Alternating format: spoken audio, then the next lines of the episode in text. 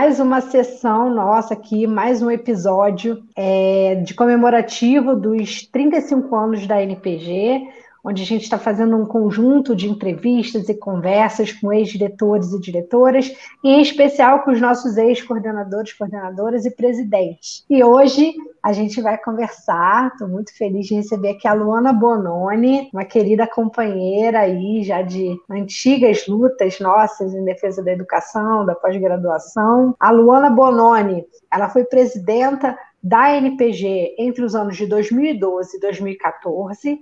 Antes disso, ela já tinha sido diretora da NPG desde 2010, graduada e tem especialização pela UFMG na comunicação, mestra pela PUC em comunicação e semiótica e doutoranda no programa de comunicação e cultura da UFRJ. Então, muito bem-vinda, Luana, ao nosso bate-papo. Bom Vida longa, NPG. Muito obrigada, Flávia, pelo convite. É uma honra e um prazer estar aqui, né, pelo que a NPG representa para o país e também para a minha história de atuação, mas também por ter uma figura que eu tenho tanta referência e que eu acho que conduz um trabalho tão interessante à frente da entidade como você. Muito obrigada pelo convite. Hum. É, meu nome é Luana, sou doutoranda uh, pelo FRJ, como a Flávia falou, e sou pesquisadora do campo da economia política, da informação, comunicação e cultura. Né? Então, é, é nesse campo, dentro da comunicação e cultura, que a gente desenvolve trabalho. Uh, eu fui presidenta da. Eu fui diretora da NPG desde 2010, passei pela diretoria de comunicação, atuei né, durante a especialização em outros momentos, mas de 2000 a 2012 a 2014 eu assumi a presidência, um desafio imenso, mas com uma turma muito animada também. É, foi foram, foi um momento de mudança da própria característica da gestão. Na verdade, a, as gestões entre 2010 e 2012 houve um processo de crescimento dos congressos, os congressos da NPG eram coisa de 100 pessoas participando, era, era um, uh, uh, um ambiente um pouco mobilizado, porém com mais foco, e a partir desse, desse período de 2010 em diante começa a ter mais divulgação, um outro formato, e a gente abre o congresso, então, para participação de 500, 600 pós-graduandos do Brasil inteiro, das diversas universidades, e daí para frente vem esse processo de maior divulgação e consolidação de uma atuação nacional e mais abrangente da NPG, embora ela já tenha tido um histórico assim formidável é, desde 86. A minha gestão ela herda uma conquista porque em março de 2012, antes do congresso que me elegeu, a gente havia feito uma paralisação nacional dos pós-graduandos e pós-graduandas pelo reajuste das bolsas, que já estava há quatro anos, se eu não me engano, sem reajuste, e a gente conquista no congresso em que eu fui eleita os presidentes da CAPES e do CNPq anunciam, anunciam um reajuste de 20% das bolsas, sendo 10% naquele mesmo ano, em 2012, e outros 10% no ano seguinte, em 2013. Né? Então, a gente tem esse reajuste parcelado, porém um compromisso que é cumprido pelo poder público e que é o último reajuste que houve das bolsas, inclusive, desde então. É, inclusive, por uma questão que a gente batalhou já muito durante a nossa gestão, que é uma uma escalada que vai se acentuar em 2015, mas começa ali uma restrição dos orçamentos da ciência e tecnologia e em especial do CNPq. O CNPq já era uma preocupação grande em 2012. O orçamento, o financiamento da ciência e tecnologia, que sempre foi, obviamente, uma pauta, mas começa a ter uma preocupação maior, em especial com o CNPq. Né? É, é nesse período também que a gente passa a ocupar uma cadeira no Conselho Deliberativo do CNPq, né, na gestão que a gente assume. Então, ali a gente faz parte de toda essa discussão sobre o orçamento e também sobre o Ciências Sem Fronteiras, que era recente, e a gente apresenta uma visão de que é um programa muito importante, que promove né, a oportunidade de conhecer outras culturas, de conhecer a forma de fazer pesquisa de outros países, mas também com uma visão muito crítica sobre o que, que poderia ser, sobre como ele poderia ser melhor estruturado, estabelecer convênios é, é, de maior vínculo e também uma preocupação que hoje permanece muito atual, que é com o ambiente para o pesquisador que termina o seu mestrado e o seu doutorado atuar no Brasil. Né? Então, a gente lança um, um documento sobre direitos e deveres dos pós-graduandos né, já pautando essa questão da profissionalização, debatendo esse ambiente de trabalho no Brasil, esse ambiente do fazer pesquisa, dialogando com uma proposta apresentada pela professora à época Suzana Herculano, né, uma neurocientista muito uh, uh, reconhecida no Brasil, com atuação internacional. Ela faz uma proposta de profissionalização do cientista, da carreira de cientista. A gente apresenta um debate com a professora Suzana sobre o formato que ela propunha essa profissionalização, problematiza essas questões e apresenta uma cartilha ou uma proposta de documento de direitos e deveres dos pós-graduandos, em que a gente vai reunir as pautas relacionadas à previdência dos pós-graduandos, a licença maternidade que existe, né, e foi contra, conquistada a NACAPES na gestão que a Elisângela era presidente, na gestão anterior à minha, no CNPq já tinha mais tempo, mas existe enquanto portaria, podem ser, pode ser revogada a qualquer momento a, a, a licença maternidade para pós-graduandas. Então a gente começa, é, é, passa a pautar ou retoma uma pauta que desde a década de 80 já havia de alguma maneira de institucionalização de direitos dos pós-graduandos entendendo os pós-graduandos como uma categoria híbrida, ou seja, somos diante do Estado estudantes, estamos em um processo de formação, mas somos também trabalhadores, à medida que produzimos pesquisa e que grande parte, a maioria da pesquisa feita no Brasil é nas universidades públicas, em relação direta, né, com participação direta de pós-graduandos. Então, essa coisa de estarmos em formação, mas já sermos profissionais, a gente, ao mesmo tempo que é estudante e trabalhador ao mesmo tempo, nós também não temos nem a garantia da assistência estudantil, que foi também uma pauta que a gente levantou formalmente, de inclusão dos pós-graduandos no Plano Nacional de Assistência Estudantil das Universidades Federais, nem os direitos de trabalhadores. Então, a gente levanta esse conjunto de pautas no documento de direitos e deveres, né? Não se trata de um projeto de lei, até porque teria, não seria viável apresentar neste formato e, e, imaginar que pudesse passar pelas comissões, porque você não pode apresentar um projeto de lei vindo da sociedade é, é, civil ou do próprio Congresso Nacional que gere despesas para o Estado. Né? Então, só se for apresentado pelo próprio Poder Executivo. Então, a gente apresenta como uma cartilha de direitos e vai disputando os projetos de lei, as políticas institucionais, os programas de governo em torno desse arcabouço de direitos que a gente consolida num documento, né? Nós fizemos algumas caravanas a Brasília nesse sentido, para pressionar, e tivemos algumas conquistas nesse processo. Não houve inclusão, por exemplo, dos pós-graduandos no Plano Nacional de Assistência Estudantil, mas diversas universidades passaram a adotar ou a ampliar suas políticas de assistência estudantil a partir dessa problematização, dessa pauta que a gente apresenta. Né? Ah, ah, na gestão seguinte à minha, foi elaborado um projeto de lei sobre previdência para pós-graduandos a partir desse debate que a gente inicia e que consolida.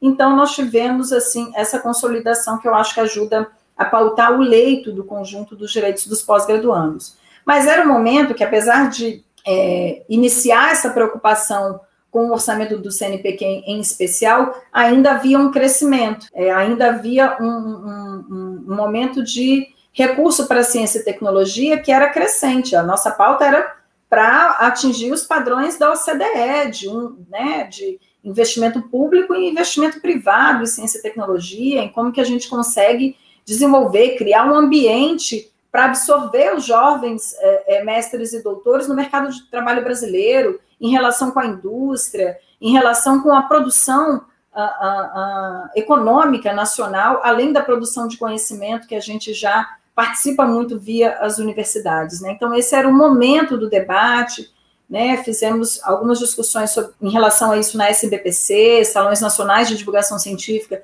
que pautaram a, a inovação né, no mesmo, na mesma chave, na chave de integração da América Latina, então também, então também tinha essa questão de pautar a relação entre países sul-sul e a cooperação para a produção de conhecimento, para a produção de ciência e tecnologia. Então, esse foi o arcabouço, né, o centro da nossa gestão foi muito em torno desse documento de direitos e deveres de pós-graduandos, e a partir disso se destrincharam diversas ações. Queria que você pudesse desenvolver um pouco mais, é, explicasse um pouco mais como que se deu esse debate com a professora Suzana Herculano, né, é, os argumentos né, em torno da questão é, do porquê é, não aderir a essa ideia de que o cientista deve ser o jovem pesquisador completamente profissionalizado, quais são as fragilidades dessa opção. É, e porque eu acho que tem uma questão que a gente reivindica muito pouco, que a Constituição de 88 ela declara que a autonomia tecnológica ela é um objetivo uhum. é, nacional, né? É um objetivo declarado pela Constituição. E também está lá para alcançar esse objetivo, para alcançar esses objetivos, a formação de quadro altamente especializado, de quadros altamente especializados no Brasil, por ser uma atividade muito é, custosa, ela é uma atribuição do Estado brasileiro. Uhum. Então, essa questão me parece um tema bem importante ainda hoje, né? Porque nessa crise de bolsas é, sempre surge esse debate sobre por que não, então, ser uma, uma profissionalização, né? E quando, na verdade, é uma atribuição do Estado financiar essa formação, em especial dos doutores, porque nem sempre os mestres fazem opção pela carreira científica, mas os doutores são aqueles que fizeram opção pela carreira científica. Então, é, eu acredito que essa, esse debate deve ter sido muito é, importante, né? trouxe uma síntese para a NPG que a gente carrega até hoje, mas esse é um debate que sempre volta à tona. É, a liberação da bolsa para é, é, acumular com o trabalho, né? Fato da bolsa ser exclusiva. Então, isso tudo tem a ver com esse, com esse debate que foi feito na sua gestão, e eu queria que você pudesse desenvolver um pouco mais para a gente. Vou começar pelo final porque é mais simples. Essa coisa da acumulação da bolsa de pesquisa com a possibilidade de desenvolver atividade remunerada, ela inicia em 2011, quando a CAPES e o CNPq se reúnem e fazem uma portaria dizendo que a partir de agora pode é, unificar, uh, pode desenvolver atividade remunerada tendo bolsa de pesquisa. Até então era entendida a bolsa como uma exigência de dedicação exclusiva. Se você tinha bolsa, você não podia ter atividade remunerada de nenhuma maneira ou só em casos muito específicos. Então, o CNPq e a CAPES lançam uma portaria conjunta, mas muito enxuta, só dizendo que agora pode, para estimular, inclusive, que as pessoas digam e, e, declarem aos seus programas: eu desenvolvo atividade remunerada e eu tenho bolsa. E as pessoas começam a fazer isso, começam a informar os seus, problemas, seus programas que desenvolvem atividade remunerada. Então, a CAPES solta uma circular dizendo que só pode, em tais condições, e quem se declarou que está que tá acumulando ou que já acumulava deve ter sua bolsa cortada. E começa, e se não for cortada, a CAPES cortaria a bolsa do programa. Ou seja, se o programa não cortar a bolsa daquele bolsista que falou que já acumulava atividade remunerada com bolsa, se o programa não tomar essa atitude, a CAPES cortaria a, bolsa do programa e daria para outro programa. Isso gera uma confusão no país. Imagina, começa a ter corte de bolsa pelo país inteiro. A gente busca imediatamente uma reunião com a CAPES, tenta dialogar. Num primeiro momento, a CAPES não recua.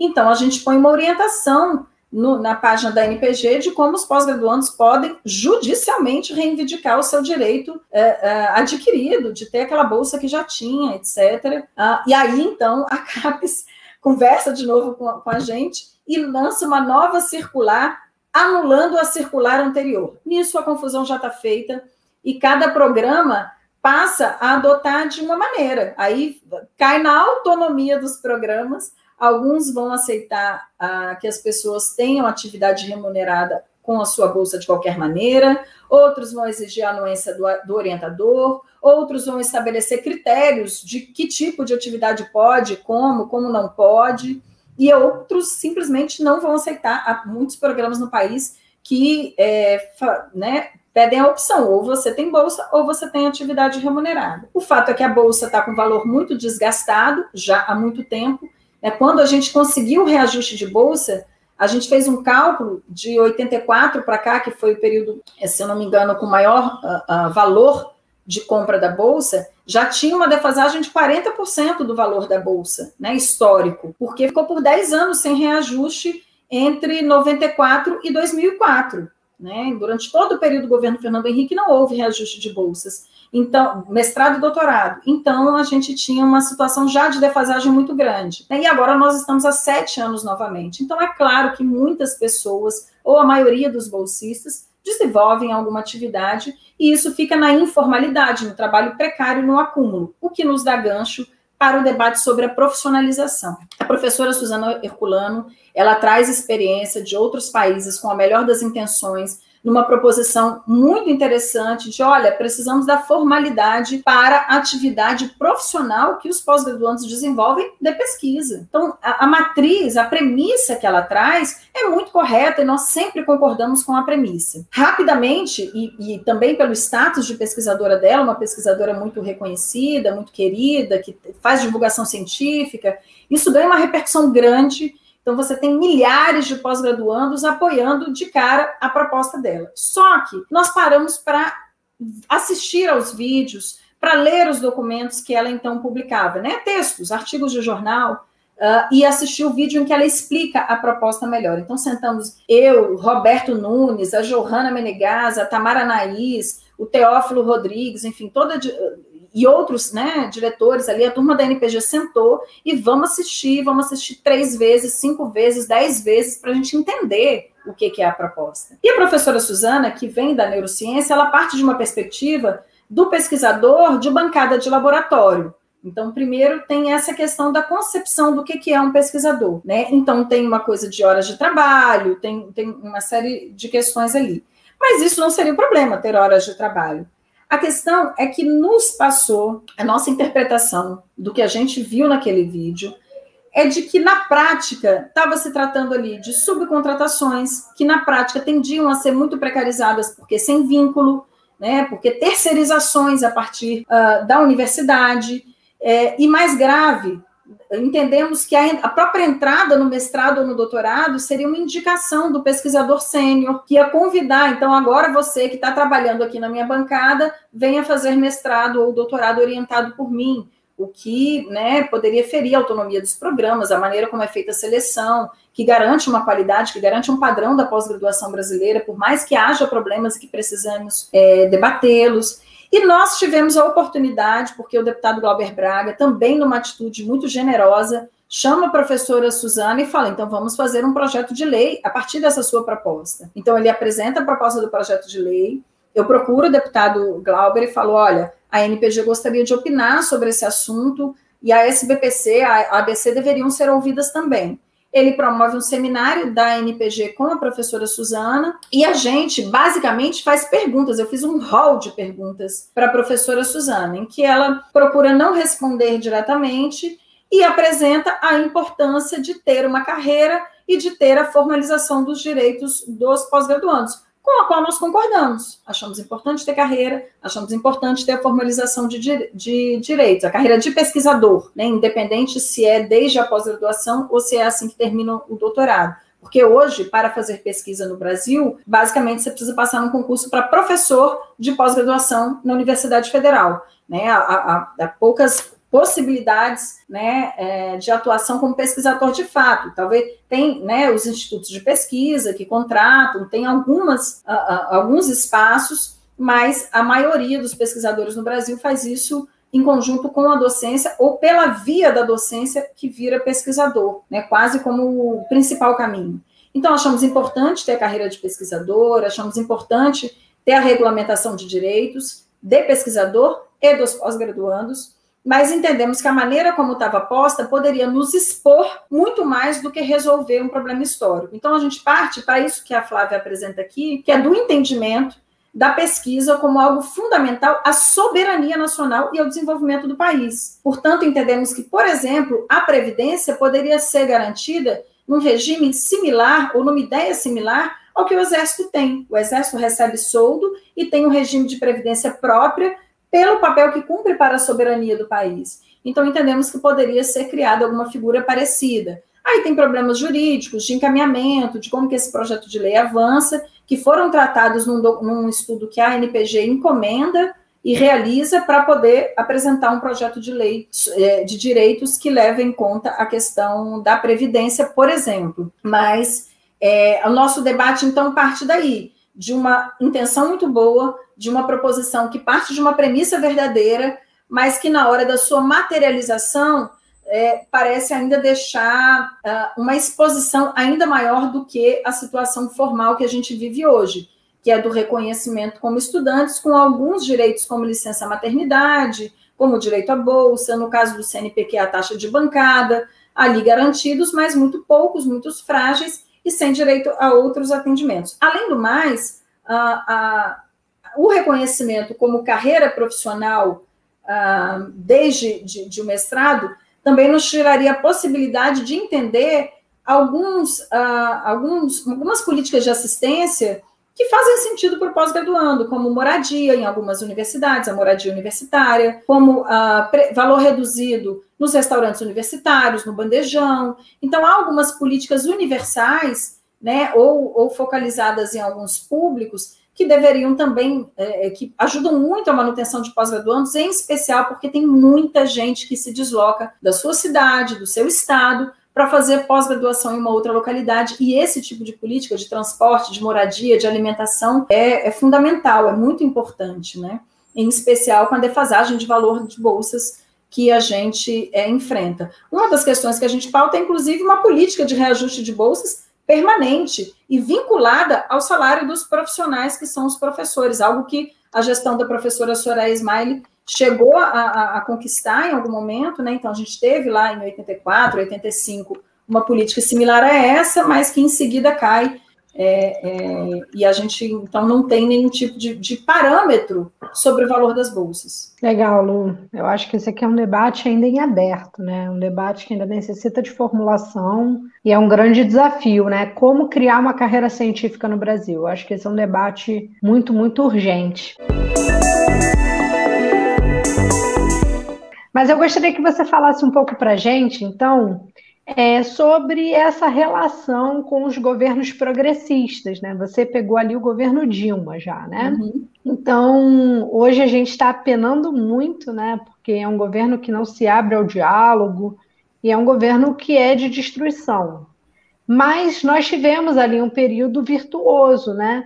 onde também se abriram possibilidades. Eu queria que você falasse um pouco sobre essa relação, como que ela se deu, é, e se a gente conseguiu tirar proveito de alguma maneira para os pós-graduandos, para a política da pós-graduação, desse momento que nós vivemos. Era um momento ainda virtuoso, acho que já começava uma transição para um período mais difícil, porque a partir de 2015 a gente percebe que tem uma crise muito maior, começam os cortes, etc. Então já estava meio na transição. Uh, se eu não me engano, o, o saudoso uh, Marcos Raup ainda era o ministro da Ciência e Tecnologia quando inicia a gestão. Depois o Aldo Rebelo assume. É, e, por fim, o Mercadante, o Ministério da Ciência e Tecnologia. O Mercadante era o ministro da Educação e se torna, ao final, né, depois o ministro da Ciência e Tecnologia, tudo isso no contexto do governo Dilma. O governo Dilma tinha um interesse muito grande em demonstrar que estava se mobilizando em favor da ciência e tecnologia.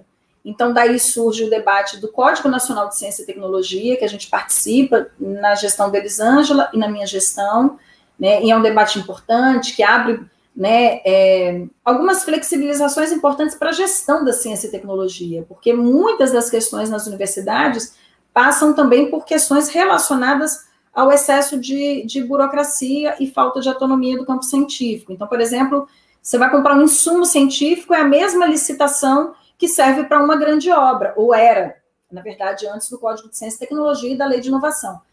Era a mesma licitação que para uma grande obra, com especificidades muito diferentes. Às vezes ficavam insumos por meses na alfândega, né, importados antes de ser liberados. Esses insumos estragam se eles ficam muitos meses sem o devido cuidado, sem o devido tratamento, ou é, independente do tratamento por muito tempo. Então você tinha alguns problemas nesse sentido que o governo Dilma demonstra muito empenho né, em ajudar a resolver, então tem essa relação com a ciência e tecnologia nesse âmbito. e também uma, uma percebe-se que é muito importante deixar uma marca, né? Então, lançam, por exemplo, o Ciência Sem Fronteira, que é um programa que nos parece muito interessante do ponto de vista de estimular a mobilidade internacional, ah, de conhecer, dos estudantes brasileiros terem a oportunidade de uma vivência, de conhecer outra forma de, de, de fazer pesquisa, conhecimento, aula, uh, e voltar para a universidade brasileira com esse horizonte uh, ampliado. Só que ele é feito a toque de caixa, porque tem uma coisa de precisamos lançar logo, precisamos lançar uma marca. Ele acaba sugando recurso de outros programas muito importantes, né? Então, tem, por exemplo, as Olimpíadas, a, as atividades de, de, divulgação científica passam a penar um pouco mais, e outros programas passam a penar um pouco mais com recurso, porque muita coisa é voltada para o Ciências Sem Fronteiras, e o Ciências Sem Fronteiras acaba virando um grande programa de intercâmbio, que por si só já é maravilhoso, né? Quantos desses estudantes, em especial de graduação, e numa graduação que já tinha a reserva de vagas, que já estava entrando um novo perfil, um perfil mais popular na universidade pública também, e na universidade privada via ProUni, quantos desses teriam oportunidade de fazer um intercâmbio, de ter acesso a essa abertura de horizontes que eu estou me referindo, se não fosse pelo Ciência Sem Fronteiras. É maravilhoso nesse sentido. Mas essa, essa coisa da disputa de recursos com outros programas e o fato de não ter um planejamento que se integrasse com o conjunto da política educacional de ciência e tecnologia nos leva a apresentar críticas nesse sentido. Olha, precisamos ter como é que a gente divulga mais a cultura brasileira nessas universidades onde os estudantes vão estar, como é que a gente faz uma vinculação desse trabalho de pesquisa desenvolvido lá com as atividades desenvolvidas nas universidades aqui no Brasil, com possíveis projetos de pesquisa, com interações. Né? Então, a gente estava preocupado em integrar este programa ao conjunto da política e isso nos leva a apresentar algumas críticas, a, a, nem sempre muito bem recebidas, inclusive, é, pelos governos, mas havia canal de diálogo. Né? Então, como, por exemplo, né, eu citei aqui a questão das bolsas, né, do acúmulo de bolsa e trabalho, que em algum momento gera um corte de bolsas meio absurdo, e a gente tem espaço para chegar junto ao presidente da CAPES e falar: olha, não pode funcionar assim. Estão sendo cortadas bolsas no país inteiro. Se não houver uma atitude política, nós vamos entrar com uma ação jurídica. E aí o governo senta, recua, conversa. Então, vamos pensar como podemos estruturar isso, né? E, e nesse ambiente a gente consegue né? A gente conseguiu a conquista do reajuste de bolsas, que foi a partir de uma pressão, porque aí, independente se são governos mais ou menos democráticos, desde a minha atuação na União Nacional dos Estudantes, eu aprendi que governo é igual feijão, só funciona na pressão. A questão é que os governos mais democráticos ou mais progressistas têm mais abertura, têm mais sensibilidade às pressões que vêm da sociedade civil. Então, a gente faz uma paralisação, consegue uma agenda com o governo, expõe os dados, expõe informação. A gente sempre tem que ir muito bem embasado para qualquer reunião dessas, apresenta a defasagem histórica das do valor das bolsas e conquista um reajuste. A gente senta com o governo e coloca a importância de ter a voz da parcela dos pós-graduandos nos espaços de decisão e consegue um, uma cadeira no Conselho Deliberativo do CNPq. A gente apresenta o um conjunto de problemas relacionados a não estarmos no Plano Nacional de Assistência Estudantil, por uma questão do orçamento ser pequeno, do cobertor ser curto. O MEC não encampa essa bandeira, mas as universidades absorvem e passam a receber comissões de pós-graduandos no país inteiro, porque a mobilização da NPG é muito pela base e precisa ser. Foi essa pressão nas universidades que leva as pró-reitorias a também estabelecerem políticas que contemplem os pós-graduandos na moradia, na alimentação, no transporte, como eu falei aqui, em especial para uma parcela grande que se desloca. Né? A gente dialoga com o Congresso Nacional e consegue apresentar uma proposição de previdência para os pós-graduandos. Então, todo esse processo de colocar as pautas na ordem do dia, de ter conquista de reajuste, de políticas específicas, ela vem por um ambiente que permite esse diálogo, mas também por uma pressão e por uma mobilização desde a base, né? Isso, independente de ser governo democrático ou não, precisa haver pressão, precisa haver mobilização. É que a gente tem uma possibilidade maior, uma ambiência mais uh, favorável quando é um governo mais democrático. E tem uma grande conquista geracional, histórica, que é a destinação de recursos do, do Fundo Social do Pré-Sal também para, para ações de ciência e tecnologia, que é uma disputa que a gente empreende pelo menos desde 2011, 2012 também. Então, a Uni, a UBS e a NPG vão entrando num consenso de que precisa de que esses recursos sejam para educação em ciência e tecnologia, e tem uma conquista histórica durante a nossa gestão, que é, de fato, a destinação de parcela do Fundo Social do Pré-Sal também para ciência e tecnologia. Vem desse conjunto do movimento estudantil observando uma ambiência democrática que favorece a gente pautar avanços. Porque neste momento do país que nós estamos vivendo agora, a gente está tentando evitar retrocesso. É uma reforma da Previdência atrás de outra reforma trabalhista e vão se perdendo direitos. É uma redução de recurso atrás de um corte de bolsas e vão se perdendo direitos. Ali a gente estava no momento de conseguir pautar avanços. Então a gente consegue, as três entidades, olharem para o pré-sal e ver uma oportunidade de garantir um, um passaporte do presente para o futuro. Então, como agora a gente consegue garantir uma política de Estado que vai nos permitir investimento em educação em ciência e tecnologia para o desenvolvimento do Brasil, a partir do que ele tem de mais rico, do, do, do maior recurso brasileiro, que são os recursos humanos, que é o seu povo, né? Com certeza. Eu acho que essa foi uma das maiores vitórias, assim, desse ciclo, né? Claro, teve a expansão da própria pós-graduação, e você fala, né, que esse período onde você teve à frente da presidência, a, os congressos cresceram muito da NPG, e de fato eles vêm numa crescente.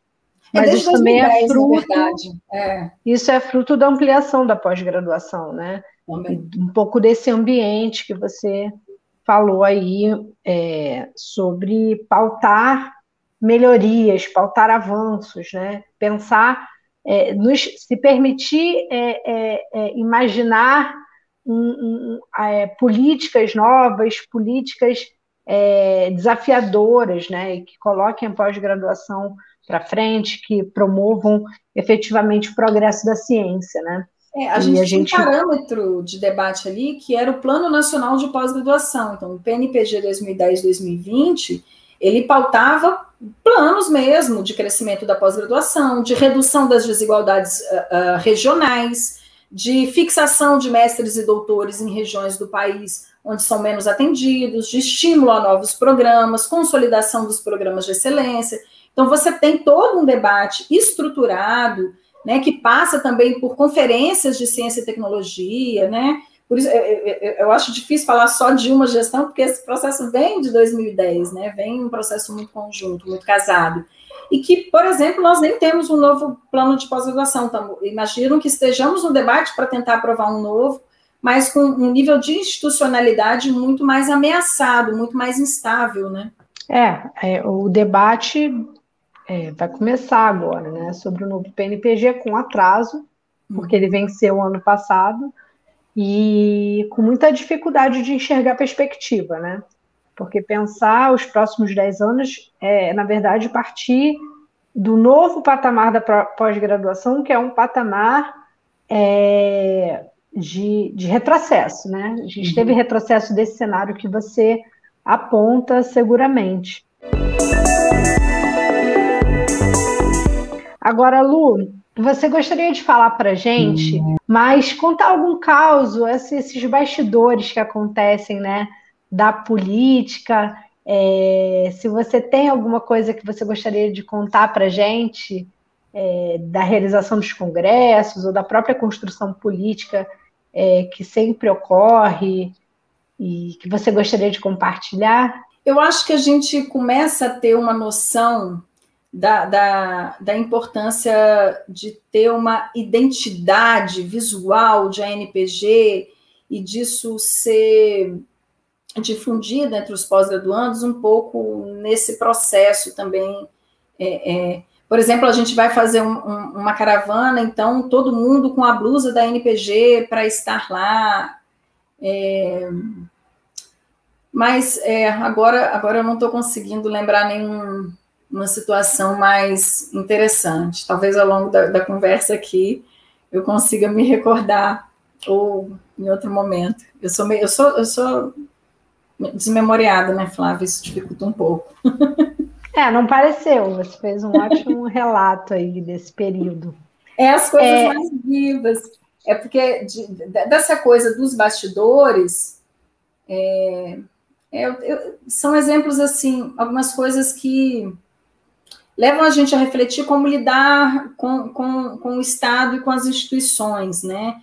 Essa coisa da gente ser visto pós-graduando como estudante, às vezes nos coloca num patamar de debate que a gente precisa afirmar a nossa altivez, né, diante uh, uh, das instituições todas, mesmo aquelas mais parceiras. Mas, por exemplo, na reunião da SBPC, da, da, da gestão em que eu tomo posse, em 2002, a, a, gente costuma fazer a posse da gestão durante a reunião da SBPC, durante o encontro anual da SBPC, a gente faz uma mesa, toma posse, etc e é tradição, ou pelo menos há um bom tempo já, ter uma representação de estudantes falando na abertura da reunião anual da SBPC, e há algum tempo a gente já tinha estabelecido que era a fala da NPG, a fala dos estudantes, em algumas reuniões a fala da NPG e mais alguma entidade, seja a UNE, né?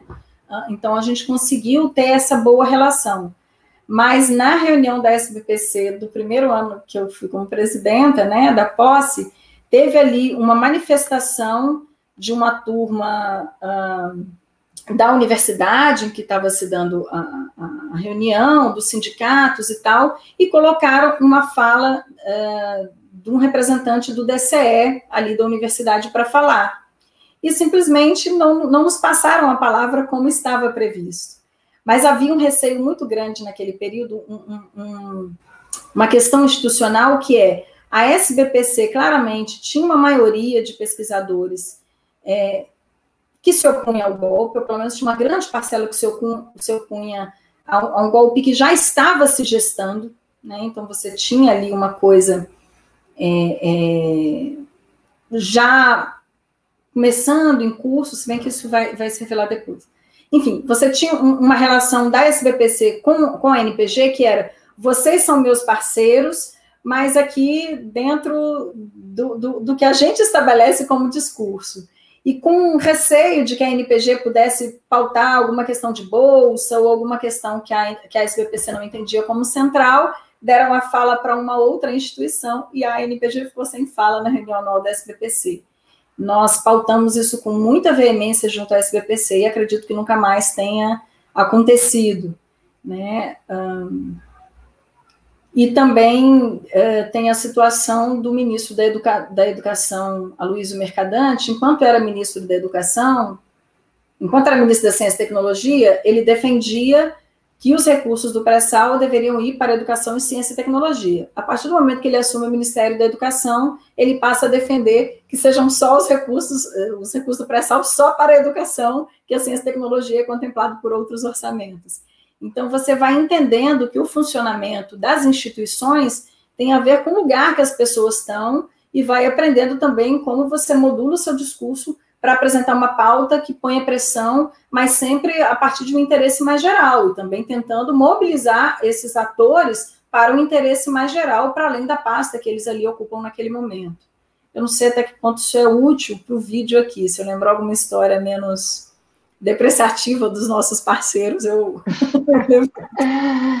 Não, aqui é um pouco esse debate mais livre, né? Porque é a história da nossa entidade. São os 35 anos como a NPG se forjou, né? E como que essa atuação no mundo político, né?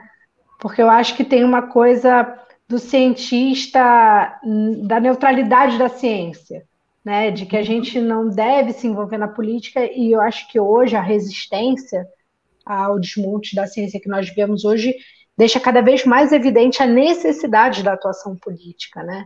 Uhum. E a NPG ela tem essa natureza, é uma entidade de representação para atuação política é, e para a defesa da ciência, da pós-graduação, é, e, portanto, da educação, né, porque nós estamos nesse campo da educação, nós estamos vinculados ao Ministério da Educação, inclusive, mas o debate de soberania, e você não faz isso fora da política, né?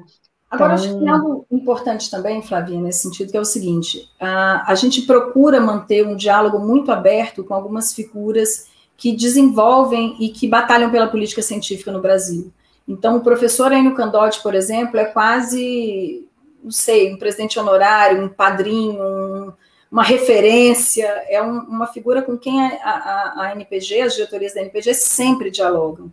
E o professor Enio Candotti é um orixá da ciência brasileira, né? Uma entidade, assim, pela disposição, pela dedicação, pela defesa de questões muito fundamentais do desenvolvimento do Brasil, da Amazônia, dos direitos dos pós-graduandos, das pessoas, dos pesquisadores, né?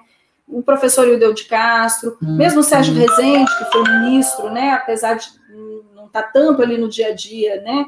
Mas a gente mantém. O professor Luiz Davidovich, uh, uh, da ABC. Então, essa relação com essas figuras, né? Uh, vai nos rendendo também espaços muito importantes. O professor Halpe, por exemplo, ele havia sido presidente da NPG, desculpa, ele havia sido, o professor Halpe havia sido presidente da SBPC, com apoio importante da NPG, inclusive, no momento ali do pleito em que, é, em que ele é eleito presidente da SBPC, e na gestão que eu assumo, ele é ministro da Ciência e Tecnologia. Então, a gente tinha um canal tão aberto com o Ministério para pautar as questões, para apresentar né, o que, que era mais candente. Não significa que tudo que a NPG pauta, o professor Halp ia atender porque havia uma relação estabelecida, mas significa um canal de diálogo, né, uma predisposição a ouvir, a receber com respeito. Então, essa construção institucional, que às vezes, para quem está enxergando, pode parecer muito formalismo,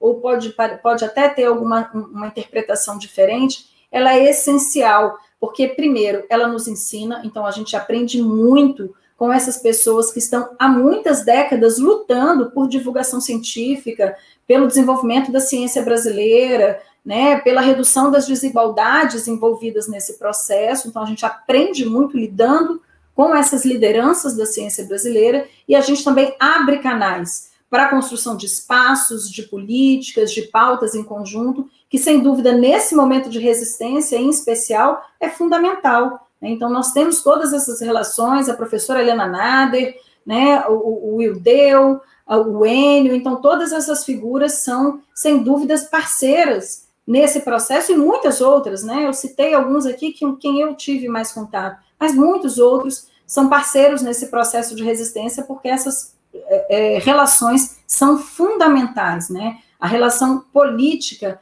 institucional em defesa do que são os interesses comuns da ciência, da educação, da tecnologia brasileira são muito importantes e é parte do que constitui né, o papel da NPG na sociedade. eu queria, assim, parabenizar muito e agradecer a atual gestão da NPG, né? não só a Flavinha, mas todo o conjunto de diretores, porque nesse momento difícil que a gente está vivendo, ter uma entidade atuante que consegue repercutir as pautas, mobilizar, fazer frente a cada absurdo que aparece para a gente, dá, aquece o coração, assim, nos dá disposição para essa luta que, que nos é tão fundamental. Né? Então, queria agradecer e parabenizar a NPG por conseguir ser esse farol importante aí para a atuação dos pós-graduandos. Eu, como pós-graduanda, estou empolgada aqui na base, participando e acompanhando cada passinho. Parabéns e muito obrigada. Obrigada, Luana, pela sua participação. Esse foi o podcast uhum. é, do nosso comemorativo dos 35 anos da NPG, com a Luana Bononi. E eu sou Flávia Calé, presidenta da Associação Nacional de Pós-Graduandos e a gente se vê no nosso próximo encontro com os nossos outros próximos dirigentes que vão falar conosco. Essa é uma produção independente da Associação Nacional de Pós-Graduandos.